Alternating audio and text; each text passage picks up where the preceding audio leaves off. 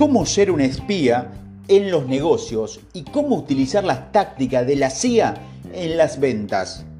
La CIA es la Agencia Central de Inteligencia, que es un servicio de inteligencia exterior de la naturaleza civil del gobierno federal de los Estados Unidos, encargada de recopilar, procesar y analizar información de seguridad nacional de todo el mundo, principalmente mediante la utilización de la inteligencia humana. En las ventas puede ser tan desafiante como el espionaje si no tienes la capacidad adecuada. Este es el mensaje en el libro del ex agente de la CIA, Carlenson, que describió el libro Trabaja como un espía, consejos comerciales, de un ex oficial de la CIA. Aquí hay cuatro técnicas utilizadas por los oficiales de la CIA para aumentar las probabilidades de que tu objetivo acepte un lanzamiento. Primero, sea un camaleón. Ya sea que estés vendiéndote a ti mismo como el producto durante una entrevista o estás tratando de negociar un trato importante, puedes beneficiarte de una evaluación exhaustiva de tu cliente potencial. Haga tu tarea desde el principio y trate de aprender todo lo posible sobre tu objetivo antes de encontrarte cara a cara. Sin embargo, el trabajo de evaluación más importante debe realizarse durante tu contacto inicial. Primero, identifica intereses comunes o elementos de trasfondo que pueden ayudarte a establecer una relación temporal, temprana con tu objetivo. ¿Fuiste a la universidad? Bueno, yo también. Una conexión personal genuina es evaluada para reducir parte de la presión y la formalidad de una interacción comercial. A continuación, averigüe qué tipo de cliente es tu objetivo y cuáles podrían ser sus vulnerabilidades. ¿Es el tipo que responde a un enfoque de compras cara a cara o de palmadas en la espalda? ¿O es ella el tipo que responde negativamente a esta táctica? debes tener todo un arsenal de enfoque a tu disposición, lista para implementar rápidamente una vez que tengas una idea de la personalidad y la vulnerabilidad de tu objetivo. Segundo, pierde el tono enlatado.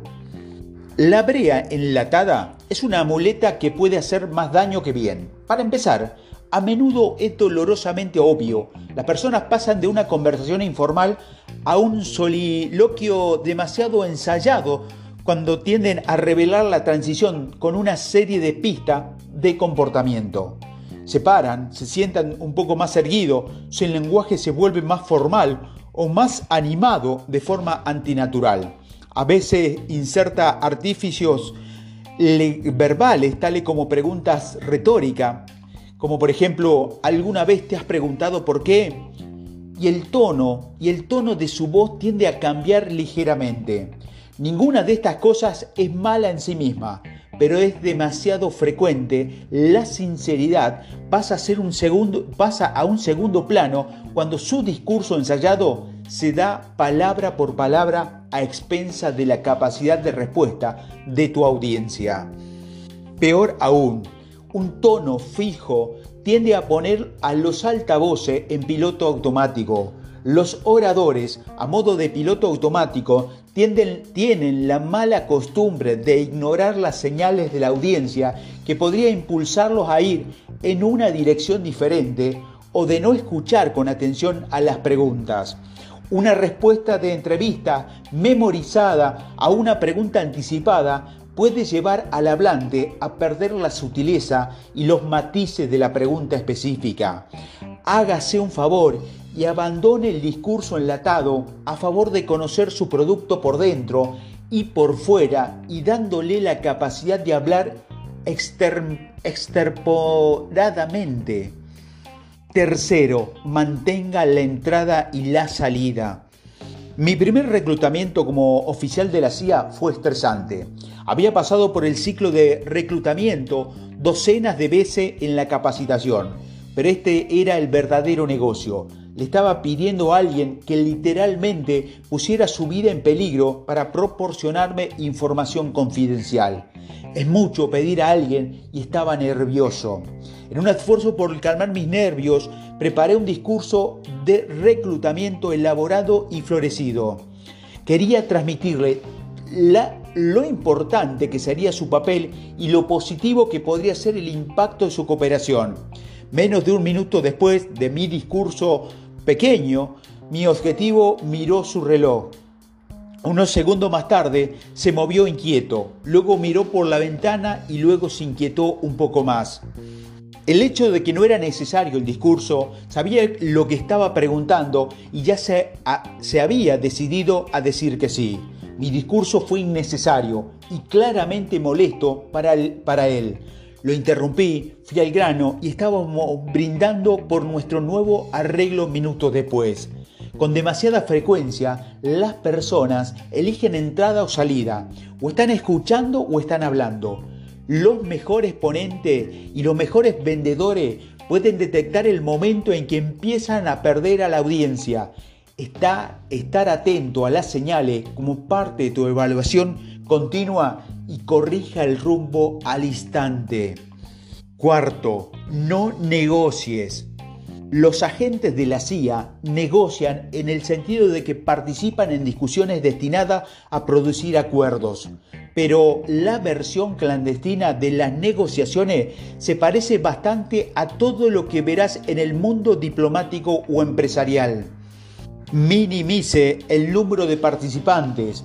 Los oficiales de la CIA prefieren la menor cantidad posible de personas involucradas en una decisión. Más personas significa más filtraciones, mayores riesgos, más perjuicio, más argumento, más tiempo, más detractores posible y más mentes para cambiar. Reúnase en un terreno neutral Acordar reunirse en la oficina de un oponente negociador hace que sea demasiado fácil para ellos traer a otros participantes como asesores, legales o asistentes. Establezca el control eligiendo un lugar que sea más propicio para reuniones pequeñas.